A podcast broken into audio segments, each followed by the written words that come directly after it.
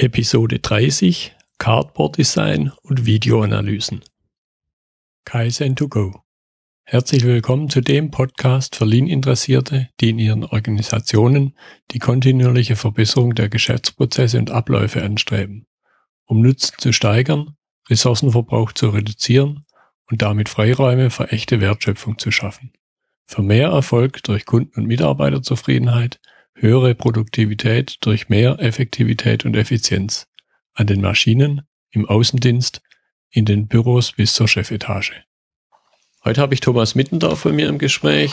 In der Unterhaltung mit ihm wird es um Cardboard Design und Videoanalysen im Umfeld von ja, speziell Fertigungsprozessen gehen. Herzlich willkommen, Herr Mittendorf, und ich möchte Sie bitten, sich einfach ganz kurz selber vorzustellen. Ja, schönen guten Morgen, Herr Müller. Herzlichen Dank für die Einladung hier zu unserem Gespräch.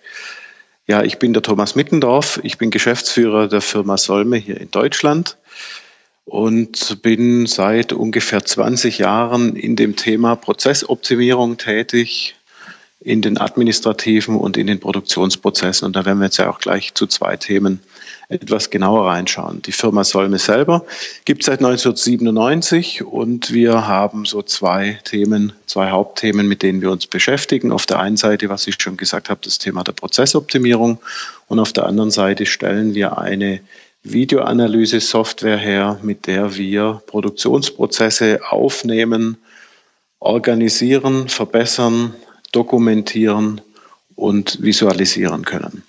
Genau, Sie haben schon angesprochen und ich hatte auch die zwei Themen in der Einleitung gesagt. Äh, sehr spannend finde ich eben den Aspekt Cardboard Design, wenn es um vor allen Dingen neue Arbeitsplätze geht, wenn es um die größere, um größere Umgestaltungen von Arbeitsplätzen geht. Jetzt ist vielleicht nicht jeder der Zuhörer so richtig äh, bekannt mit Cardboard Design und deshalb möchte ich Sie einfach bitten, da mal ein paar Sätze dazu zu sagen.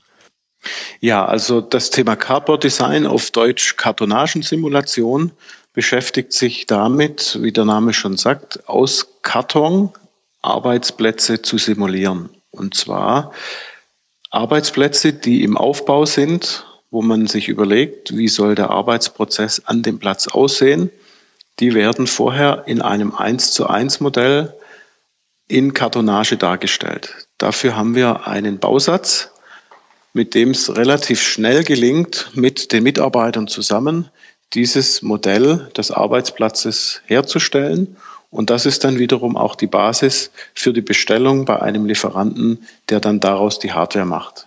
Mit dieser Kartonage gelingt es sehr gut, die Mitarbeiter einzubinden, in dem Sinne, dass eben diejenigen, die später in diesem Prozess an diesem Arbeitsplatz arbeiten sollen, sich zu 100 Prozent mit einbringen können und ihre Ideen umsetzen können und dementsprechend hinterher auch eine sehr hohe Akzeptanz des Arbeitsplatzes an sich vorhanden ist bei den Mitarbeitern und logischerweise die ganzen Themen Effizienz, Greifwege in dem Sinne, ähm, wo wird das Material hingestellt, wie ist die Ergonomie am Arbeitsplatz, dass diese Dinge auch sehr gut mit berücksichtigt sind und auch in der späteren Umsetzung dann vorhanden sind.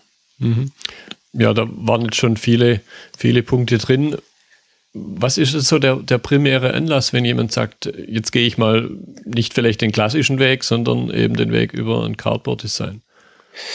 Also der erste Ansatz ist der, dass man nicht Standard Standardtische, so wie sie es heute viel vorfinden, bestellt und damit viel Platz äh, verschwendet auf der einen Seite und auf der anderen Seite eben auch die Frage, wie kann ich meinen Arbeitsprozess an diesem Arbeitsplatz so optimal wie möglich gestalten. Das sind so die Hauptansatzpunkte, wenn ein Kunde sagt, lass uns das vorher mal simulieren. Und die Simulation an sich hat auch den einen riesen Vorteil, Sie können viel ausprobieren an der Stelle. Sie können relativ schnell Änderungen machen an dieser Kartonage, die man dann aufbaut. Weil wenn Sie eine Hardware da stehen haben, zum Beispiel Tisch ein Meter auf zwei Meter, kürzlich in einem Projekt erlebt, da geht keiner her und setzt die Säge an und sagt, oh, der Tisch ist vielleicht einen Meter zu groß. Ja. Also das ist relativ einfach, günstig ähm, zu simulieren, um einen möglichst optimalen Prozess hinzukriegen. Ja, und mit, mit einem guten Messer oder einer, oder einer, oder einer leichten Säge kann man wahrscheinlich schon ganz viel machen. Ja, so was Sie sagen. Also die, die Werkzeuge sind zum einen ein Teppichmesser, ja. eine, eine Fuchsschwanzsäge und eine, ein Akkuschrauber mit einem Bohrer dran, wo wir dann die Löcher in diese Bausatzprofile reinbohren, wo dann so Kunststoffspreizdübel eingedrückt werden, damit die einzelnen Teile, die wir dann aneinander bauen, auch zusammenhalten. Mhm. Und das war's schon. Gut, vielleicht noch eine Klebepistole für das eine oder andere, wo man noch äh, manuell was ankleben muss, aber das war's schon. Wird dann da auch äh, über einen sagen wir, längeren Zeitraum, was auch immer jetzt länger sein mag, wird dann da auch wirklich äh, versucht, mal was zu produzieren oder sind es dann da dann noch eher nur, sagen wir, simulierte Vorgänge? Also es wird natürlich versucht, diesen Prozess auch an diesem Kartonagenmodell dann tatsächlich auszuführen, um zu sehen, funktioniert das Ganze überhaupt. Die hm. Grenzen dabei sind natürlich auch insofern da, sie können nicht beliebig schwere Dinge äh, produzieren. Also da hat natürlich das Gewicht von den einzelnen Bauteilen gibt dann die Grenze auch der Kartonage, wobei, wenn es dann wirklich dazu kommt, dass wir schwere Teile verarbeiten wollen und, und auch simulieren wollen, kann man ja statt der Kartonage auch Holz nehmen. Ja, und ich könnte mir vorstellen, dass man eventuell ja auch in, in, Schritten vorgeht, dass man vielleicht am Anfang sagt, jetzt probiere ich mal alles aus und dann habe irgendwann mal so die Größe des Tisches erkannt, dann kann man ja schon einen, schon einen Tisch nehmen, um zum Beispiel das Thema Gewicht äh, zu beheben und dafür eben dann noch mit anderen Dingen weiterzuarbeiten.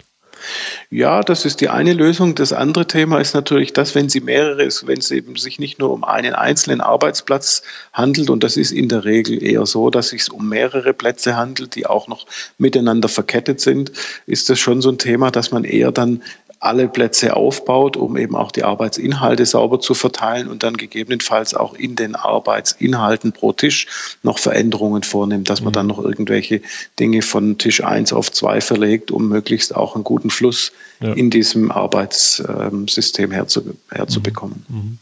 Ja, da haben Sie auch schon viel angedeutet, was man ja sonst eben an klassischen Problemen hat. Man hat dann irgendwas Festes und wir wissen beide, glaube ich, aus, der, aus langjähriger Erfahrung, dass die Provisorien, die halt irgendwo fest dastehen, die haben dann oft sehr, sehr langen Bestand, was man ja auf der Ebene dann vermeiden kann. Ja, unbedingt. Und wenn wir das auch nochmal so von der Frage her betrachten, was bringt es denn eigentlich denjenigen, die sich damit beschäftigen?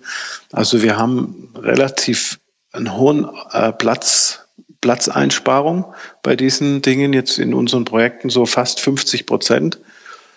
Dann auch die Prozesse an sich werden so 10 bis 20 Prozent effizienter, wenn wir das über diese Art äh, zusammen aufbauen. Die Leute sind extrem motiviert dabei, die Akzeptanz ist sehr hoch.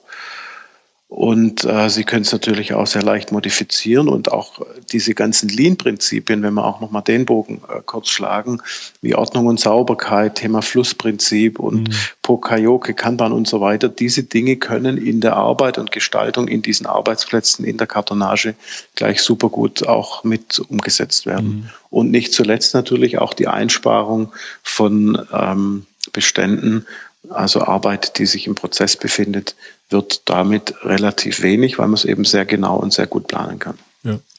Außer dem Thema Gewicht, gibt es noch irgendwas, was man besonders beachten sollte, wenn man eben Cardboard Design einsetzt? Also zum einen möchte ich sagen, wenn Sie eine sehr saubere Umgebung haben, und die auch sauber behalten wollen, dann wäre es gut, wenn Sie sich einen anderen Platz suchen, diese Kartonagensimulation durchzuführen, weil durch dieses Sägen und Zusammenbauen passiert natürlich schon auch das ein oder andere, was an Staub und äh, ja. äh, Schmutz entsteht. Okay. Das wäre in einem Reinraum zum Beispiel nicht, nicht angeraten, das zu tun. Ähm, wo sind Grenzen, würde ich auch noch sagen, sind im Prinzip auch die Größen. Also ich würde keine Maschine die jetzt äh, vier auf vier Meter groß ist, in Kartonage simulieren. Also da muss man immer auch überlegen, was, wo macht es denn tatsächlich Sinn und wo kann ich mhm. über eine Kartonage auch tatsächlich die Effekte erzielen, die ich äh, mir vorstelle. Ja. Aber ansonsten gibt es eigentlich keine, also keine Grenze, die mir jetzt einfallen würde aus mhm. den ganzen praktischen Anwendungen, das heißt, die wir bisher damit schon gemacht haben. Ja, das heißt, es geht auch über sagen wir, klassische Handarbeitsplätze hinaus. Man kann durchaus auch mal eine, eine kleinere Maschine mit in Anführungszeichen einbeziehen. Ja, also irgendwelche äh, Vorrichtungen, die sich ähm, automatisch bewegen in diesen Prozessen, sind da durchaus auch darstellbar. Mhm, okay, spannend. Ja, und ich glaube, das Ganze dann gepaart eben, und dann kommen wir schon schon ein Stück weit zum zweiten Thema. Das gepaart dann schon mit ersten Videoanalysen. Kann ich mir sehr gut vorstellen, dass sich da spannende Effekte oder Erkenntnisse ergeben. Ja, also das ist natürlich auch ein ganz wichtiger Punkt. Jetzt neben dem Darstellen dieser Arbeitsplätze, die, da braucht es ja zuerst auch mal eine, die Frage, welche Prozesse sollen denn überhaupt über die Arbeitsplätze laufen? Und da sind wir dann gleich bei der Thematik Videoanalyse, dass man eben diese Prozesse, die wir später auf den Tischen bearbeiten wollen, erstmal aufnehmen auf Video und zerlegen und analysieren und auch schauen, wie funktionieren die Prozesse, wo kann ich die Prozesse am besten noch verbessern, um die schon im verbesserten Stadium auf die Arbeitsplätze zu implementieren. Wenn wir dann die Arbeitsplätze haben, kann ich nochmal im nächsten Schritt nochmal eine Videoanalyse machen über mhm. die Prozesse, die wir dann auf den Arbeitsplätzen ausführen und auch wieder eine Verbesserungsschleife drüber fliegen, gerade im Sinne auch kontinuierlicher Verbesserungsprozess. Ja. Ja, was, was kann man allgemein äh, sagen? Was für Vorteile haben speziell dann Software unterstützte Videoanalysen? Also zum einen diese Videoanalyse, die wir ja auch selber äh, herstellen und programmieren, hat zum einen den Vorteil, dass sie das Video an sich mit einer Struktur verknüpfen können. Sie können die Struktur verbinden mit den Informationen des Prozesses, so wie Zeiten, also wie lang dauert der Prozess, äh, die Arten, ob das jetzt eine Wertschöpfung ist oder eine notwendige Arbeit, auch gleich visualisieren. Sie können Werkzeuge und Einzelteile den Prozessen zuordnen. Und das ist alles sehr verknüpft miteinander und das bietet eben auch den Vorteil, dass Sie zum einen sehr effizient arbeiten können, mit den Betroffenen wieder zusammen. Sie können sich die Prozesse immer wieder anschauen und über dieses Video, was wir in einzelne Scheiben auch zerlegen und fest eben mit dieser Analysestruktur verbinden, können Sie sich immer wieder die einzelnen Schritte anschauen, so lange, bis sie für den einzelnen Schritt die Lösung gefunden haben. Das heißt, der Prozess selber rennt ihnen nicht weg wie in der Realität. Da können Sie dem Werker nicht sagen, bleib stehen oder mach noch mal zwei Schritte rückwärts, sondern hier können Sie wirklich sich dezidiert immer mit den einzelnen Schritten befassen und damit wird auch so ein Stück die Komplexität von den Prozessen zerlegt, weil Sie es immer wieder anhalten können. Mhm. Ja. Was sind dann so typische Einsatzfälle, wo Unternehmen sagen, hier an der Stelle macht es Sinn, eine Videoanalyse einzusetzen? Also es gibt, es ist ein sehr breites Feld, auf dem das eingesetzt wird. Zum einen fangen wir an bei der Prozessplanung. Wenn es darum geht, und da sind wir auch eben so gerade in der Verbindung zu dem Thema vorher Cardboard Engineering, wenn es darum geht, neue Prozesse in irgendeiner Weise in Gang zu bringen. Das heißt, wir, wir planen zuerst äh, die Prozessschritte, dann kann man später ein Video dahinter führen, man kann die Zeiten damit ermitteln und so eben auch seine Linie aufbauen. Der zweite, das zweite Feld, mit dem wir uns da beschäftigen, ist das Thema der Prozessoptimierung. Das heißt, wenn laufende Prozesse verbessert werden sollen, die Unternehmen suchen heute alle nach Effizienzen, dann kann man da mit der Videoanalyse reingehen und jeden Prozessschritt sich angucken auf, mit der Frage, was kann ich im Prozessschritt selber verbessern. Dann ähm, auch das ganze Thema der Prozessdokumentation ist ein weiteres Feld. Das heißt, wenn Sie auf der einen Seite schon Ihre Planung gemacht haben, wenn Sie Ihre Prozesse verbessert haben, haben Sie ja im Prinzip schon alle Informationen, die Sie brauchen, die der Werker vor Ort braucht, um seine Arbeit richtig machen zu können. Das heißt, die ganze Prozessdokumentation auch im Sinne von Arbeitsanweisungen fällt, ich sage mal in Anführungszeichen, automatisch hinten raus, ohne dass wir, wie es heute in den Unternehmen meistens üblich ist, viele Leute auch damit beschäftigen, wenn dann klar ist, wie die Prozesse funktionieren, dass die dann hergehen und sagen, so, und jetzt müssen wir unsere Arbeitsanweisung erstellen. Und das dauert sehr, sehr lange, ist ein sehr aufwendiger Prozess, sehr viel Redundanzen, viele Schnittstellen zu anderen Systemen. Und das haben wir hier alles in einer Hand und letztendlich, wie ich schon gesagt habe, praktisch als Abfallprodukt. Mhm. Und, und sind ja dann typischerweise eher so der klassische Weg sind ja eher dann schriftliche Dokumentationen, vielleicht mal noch das ein oder andere Bild dazu. Mhm. Aber ich könnte mir vorstellen, jemand zu sagen, jetzt guck mal an, wie du das machst oder wie der andere das macht, überlege mal, das vielleicht ähnlich zu machen, dass das ganz andere Effekte hat, wie das äh, nüchtern über ein Papier zeigen zu müssen. Ja, also das wäre wieder so der Aspekt der Prozessverbesserung. Da sind wir oft schon an dem Punkt gewesen, dass die Mitarbeiter sich nicht einig waren, was ist denn jetzt der beste Prozess. Und dann haben wir es übers Video visualisiert, wir haben es auch ausgerechnet, wie lange dauert was und haben im Video auch sehr deutlich gesehen, die Unterschiede von dem einen zum anderen. Und äh, dabei wurde für die Mitarbeiter gleich klar, was ist die beste Methode, ja, was ist die beste Arbeitsweise, die wir hier durchführen müssen. Das ist auf jeden Fall ein ganz guter Punkt, ja. Ja, da entsinne ich mich ein Video, ich habe es leider nie wiedergefunden, irgendwo in YouTube. Da wurde mal aufgenommen, so aus der dritten Reihe quasi, wurde aufgenommen, wie jemand Vuvuzelas eingepackt hat. Im Prinzip mhm. die, die drei, vier, fünf Teile, die da dazugehören. Welche, welche Handbewegung der gemacht hat, weil da auch gravierende Unterschiede zeitlicher Natur bestanden, wie er das hingekriegt hat, der das irgendwie so ganz intuitiv richtig gemacht hat und das eben in der kurzen Zeit, wo die Vuvuzelas für die äh, WM da produziert werden mussten. Da könnte ich mir vorstellen, die haben zwar ein bisschen was mit Video gemacht, aber man hat fünf Leute mit Block außenrum stehen sehen, die sich dann da Notizen gemacht haben und versucht haben zu verstehen, was der eigentlich genau macht und wie er es macht.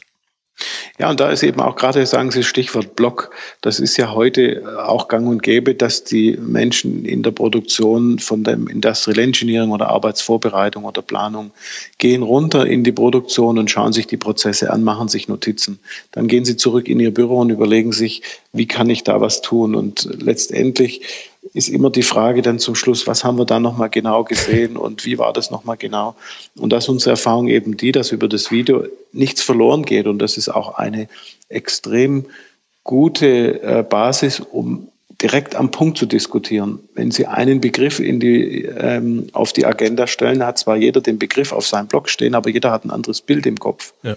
Und durch das Video gelingt es eben, alle wirklich ganz genau an den Punkt zu führen, um den es geht, relativ schnell auch die Dinge zu erkennen und zu diskutieren und zu einer Lösung zu führen. Also ich sage immer gerade, wenn wir über das Thema Verbesserungen sprechen, dass sie um die Hälfte der Zeit schneller sind, wenn sie das Video unterstützt machen, als wenn sie es auf die herkömmliche Art und Weise machen. Ja, Prozessoptimierung auf der Metaebene. Genau. Gut, Jetzt mag es natürlich vielleicht nicht jeder, wenn seine Arbeit auf Video aufgezeichnet wird. Wie sehen da die Reaktionen von Mitarbeitern aus? Ist das Thema Betriebsrat, Rolle des Betriebsrats da auch relevant? Also da gibt es natürlich zwei Dinge. Zum einen, ich würde, ich nehme mal den Betriebsrat zuerst, dass das ist mit der wichtigste Punkt, wenn Sie Videoaufnahmen machen und Sie einen Betriebsrat im Haus haben, ist dieses Thema mitbestimmungspflichtig, solange mhm. es Mitarbeiter betrifft. Wenn Sie Maschinen aufnehmen, wo keine Menschen zu sehen sind, dann äh, ist es nicht mitbestimmungspflichtig. Aber wenn die Leute dabei sind, muss der Betriebsrat dem zustimmen. Also es ist nicht nur Informationspflicht mhm. des Arbeitgebers, sondern der Betriebsrat darf sagen ja oder nein. Ähm, in diesem Zusammenhang ist es, finde ich, auch immer sehr wichtig, dass Sie äh, am Anfang die Türen relativ weit aufmachen für den Betriebsrat und ihm alle Informationen zur Verfügung stellen, die klare Absicht äh, hinter dieser Arbeit auch deutlich machen und mit dem Betriebsrat zusammenarbeiten und ihn da nicht vor vollendete Tatsachen zu, äh, zu stellen. Zum anderen hat sich auch in der Praxis bewährt, wenn man mit dem Betriebsrat für eine Pilotphase von einer, zwei, drei Wochen eine Betriebsvereinbarung schließt, die eben gewisse Dinge regelt, was die Videoaufnahmen anbelangt, ähm, die dann auch nach den drei Wochen wieder zu Ende ist, dann ist es eine ganz gute Sache, um einfach mal das Thema anzufangen und gemeinsam zu erleben, was man damit machen kann. Hm, und ich denke mal, der ganz äh, platte Aspekt Vertrauensaufbau einfach. Ja, ganz genau, weil es ja oft, also die Diskussionen, die am Anfang über dieses Thema immer stattfinden, sind teilweise auch sehr stark herbeigedacht im Sinne von, dann finde ich mich morgen im YouTube wieder oder die Konkurrenz kriegt es äh, zu sehen mhm. oder wir beurteilen hinterher den Mitarbeiter, wie viel Pause der gemacht hat oder sagen, ähm, der Mitarbeiter A ist schlechter wie der Mitarbeiter B. Das sind alles wirkliche Scheindiskussionen, die in der Praxis überhaupt keine Relevanz haben, die aber durchaus, mhm. wenn man es eben mit einer anderen Absicht auch ähm, durchführen möchte, möglich wären. Ja, und ich denke, man muss es ernst nehmen. Man muss die Bedenken der Menschen ernst nehmen, weil gegen den Widerstand geht es ja gar nicht. Absolut, das ist das eine, aber das ist ja nicht nur beim Video so, sondern das ist ja im, im Berufsleben oder im, im ja. Alltag äh, von jedem Mensch so, dass man die Dinge der Beteiligten da einfach einfach auch ernst nehmen muss. Ja. Und jetzt Ihre Frage auch zu den Mitarbeitern. Also da sind die Reaktionen unter einer Voraussetzung, wenn die Mitarbeiter gut vorher informiert werden. Auch hier wieder die Frage, was wollen wir damit tun? Was soll das Ganze? Was ist das Ziel vom Thema? Wenn Sie das sauber mit den Mitarbeitern kommunizieren, ist es in aller Regel kein Problem, dass die Mitarbeiter sagen, oh, mal eine interessante neue Sache, da machen wir mit. Mhm. Es gibt natürlich immer wieder den einen oder anderen, der sagt, nee, ich will mich nicht filmen lassen. Aber das ist kein Problem, weil wir dann immer einen finden, der stattdessen zur Verfügung steht. Mhm. mhm. Ja, also auch hier das Thema, es ist nicht angesagt, es muss einer mitmachen, sondern es ist freiwillig. Und wenn einer sagt, ich will nicht, dann ist es, halt, dann ist es okay. Kann man dann so weit gehen, dass man sagt, äh, dass man die Person nicht erkennt? Ist das eine Option, dass man jetzt meinetwegen nur die Hände ja, also was wir jetzt in jüngster Vergangenheit äh, gerne machen, ist, dass wir den betroffenen Mitarbeitern eine Helmkamera aufsetzen. Und damit ist automatisch gewährleistet, dass sie nur die Hände sehen und den Arbeitsbereich, der tatsächlich auch relevant ist. Das Einzige, was Sie da eben nicht ganz so gut sehen können bei der Helmkamera, sind dann eben so äh, auch unergonomische Bewegungen wie Bücken, Strecken oder Beugen. Mhm. Das ist äh, gut mit dem geübten Auge erkennbar, aber es ist nicht ganz so einfach, wie wenn Sie eben daneben stehen und genau sehen, wie sich der Mitarbeiter eben in, die, in diese Gitterbox reinbeugt. Ja oder eben in der Gegend rumläuft. Ja, spannend. Gibt es noch irgendwas, was man bei Videoanalysen beachten sollte? Also beachtenswert ist, äh, dass Sie die Analyse an sich erstmal, ich sag mal, im stillen Kämmerlein machen von denjenigen, die sich auskennen, auch mit dieser Software umzugehen. Weil die Analyse ist für meine Begriffe einfach Fleißarbeit, die sein muss, um dann hinterher darauf aufzusetzen und die ganzen Erkenntnisse zu diskutieren. Und wenn die Analyse gemacht ist, dann äh, die Leute mit ans, äh, an den Tisch holen und mit den Leuten zusammen diskutieren. Äh, wir hatten ganz, ganz am Anfang, vor über zehn Jahren, hatten wir eben das Thema, dass wir die Mitarbeiter auch in der Analyse immer dabei hatten. Und das wird halt relativ schnell langweilig, je nachdem, wie umfangreich auch diese Prozessanalyse ist und wie lange die Prozesse dauern. Hm, also Analyse, Aber, wenn, wenn ich das Gefilmte in, in Stücke hacke und, und äh, die Arbeitswerte bestimme und, und was denn da wirklich jetzt passiert im Sinne von Wertschöpfung oder, oder nur notwendiger Arbeit. Ganz genau, also dass, dass, dass sie die Basis schaffen, um drüber zu diskutieren. Was gibt es grundsätzlich für Einsatzbereiche? So ein bisschen klang es schon an, man kann die ganz kleinen Sachen, die jetzt direkt vor einem passieren, aufnehmen. Man kann wahrscheinlich auch größere Sachen aufnehmen. Wir hatten ja mal so ein bisschen das kurze Gespräch auch, macht es Sinn, vor eine Hausfassade bei einer Wärmedämmung was aufzustellen? Was sind da so typische Einsatzfälle? Also die Einsatzfälle, ich sage immer gerne, Sie können die Videoanalyse anwenden für alles, was sich bewegt. Und das ist in dem Sinne auch richtig, weil Sie, ob das jetzt Einzelprozesse sind, ob das jetzt sehr kleine Dinge sind, die zusammengebaut werden, ob das große Sachen sind, ob das eine Maschine ist, die sich bewegt, ob das eine Arbeit ist, die zwischen Maschine und Mitarbeiter abläuft, ob das eine Zusammenarbeit von mehreren Mitarbeitern ist. Das können Sie alles komplett aufnehmen und auch administrative Prozesse, wo Sie Bildschirmarbeit haben, um einfach auch mal zu sehen, wie lange dauert denn welcher Prozess und was passiert da genau, ist auch möglich dort aufzunehmen und zu analysieren. Bis hin zu dem, was Sie gerade auch gesagt haben, wenn Sie ähm, so eine Art Weitwinkel haben wollen zu dem, was da passiert, weil eben viele Menschen dran beteiligt sind, auch das ist äh, durchaus möglich und auch analysierbar, um daraus Erkenntnisse zu entwickeln. Wie arbeiten die Leute zusammen und wo gibt es Ansatzpunkte, dass man hier Effizienzen hebt, um die Zeit der Leute einfach besser auszunutzen. Mhm. Jetzt kam mir da ganz, ganz spontaner Impuls in den Sinn, es gibt ja sowas wie Augenbewegungskameras, äh, die also die Augenbewegungen aufzeichnen. Haben Sie mal einen Fall gehabt, wo sowas kombiniert wurde? Nee, das haben wir bisher nicht okay. gehabt. Also wir kennen, wir kennen auch die Möglichkeiten, dass sie an den Körper verschiedene, ähm, verschiedene Elektronik anbringen, die dann die Bewegungen aufzeichnet.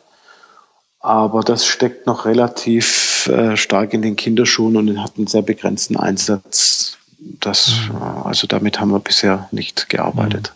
Ja, da habe ich jetzt vor kurzem einen Fall gehört, wo praktisch in einem Handschuh Sensoren drin sind. Ganz und, genau. Und dann der Handschuh zittert oder vibriert, wenn jemand in die falsche Box greift. Genau, also das geht so, also aber das sind lauter Dinge, die gerade so im Entstehen sind mhm. ähm, und auch sehr spezielle Anwendungsfälle haben. Aber das ist unser Thema ist ja das, den Gesamtprozess uns anzugucken. Ja. Ähm, und nicht jetzt im ganz Speziellen so ganz ja. einfache oder einzelne Bewegungen genau uns anzugucken. Okay. Zum Abschluss, was wäre so ein Tipp von Ihnen, wenn ein Unternehmen sagt, ja, Videoanalysen, wir kommen vielleicht mit klassischen Methoden hier nicht weiter. Was wäre da ein Tipp für die Unternehmen? Wie sollen sie anfangen? Ja, hm. Also zum einen, äh, Sie sollen mal anfangen, weil viele Unternehmen sich eben genau mit dem Thema Video noch nicht so befasst haben. Es ist ein unglaublicher Gewinn, wenn Sie den Prozess im Video sich angucken können. Das ist der eine Punkt. Der andere Punkt ist natürlich der, äh, die klassische Vorgehensweise kommt einem jetzt in den Sinn, ich mache einen Film und mache meine Excel-Tabelle auf und schreibe mir dann auf, was in dem Film passiert. Also ich würde den Unternehmen raten, ähm, sich auch mal die Videoanalyse-Software anzuschauen, weil es eben damit sehr sauber gelingt, eben den Film und die Filmabschnitte zu den einzelnen Inhalten ähm, zu, zuzuordnen, was eben mit dem Media Player und der Excel-Liste so nicht der Fall ist. Da haben Sie relativ hohen Aufwand, eben auch das Video dann später die einzelnen relevanten Stellen wiederzufinden, weil Sie eben einen ganzen Film haben, der jetzt nicht in einzelne Sequenzen zerlegt ist. Hm. Weil das eben nicht synchronisiert ist mit dem, was man sich notiert ist, Film und, und Notizen. Ganz genau, ja. Und ich würde den Unternehmen raten, ähm, bevor sie gar nicht anfangen oder denken, das ist viel zu aufwendig und viel zu groß, mal mit einer kleinen Sache anzufangen, um sich ein Bild davon zu machen. Weil da zeigt sich oft, dass das, was man so theoretisch sich vorstellt, auch das, was wir jetzt hier zusammen besprechen, da entstehen gewisse Gedanken und auch jeder hat so seine Erfahrungen und daraus werden dann Schlüsse gezogen, die in der Praxis dann nachher doch anders aussehen. Und das kennen Sie auch, Theorie und Praxis mhm. ist einfach ein Unterschied und wenn Sie es anfangen und selber erleben, werden Sie, ich hätte jetzt fast gesagt, Ihr blaues Wunder erleben, weil ähm, Sie da Dinge rauskriegen, wovon Sie sich vorher keine Vorstellung machen. Ja, ja. Und, und das Streben nach Perfektion heißt ja nicht, dass man gleich perfekt starten muss, sondern man muss halt starten.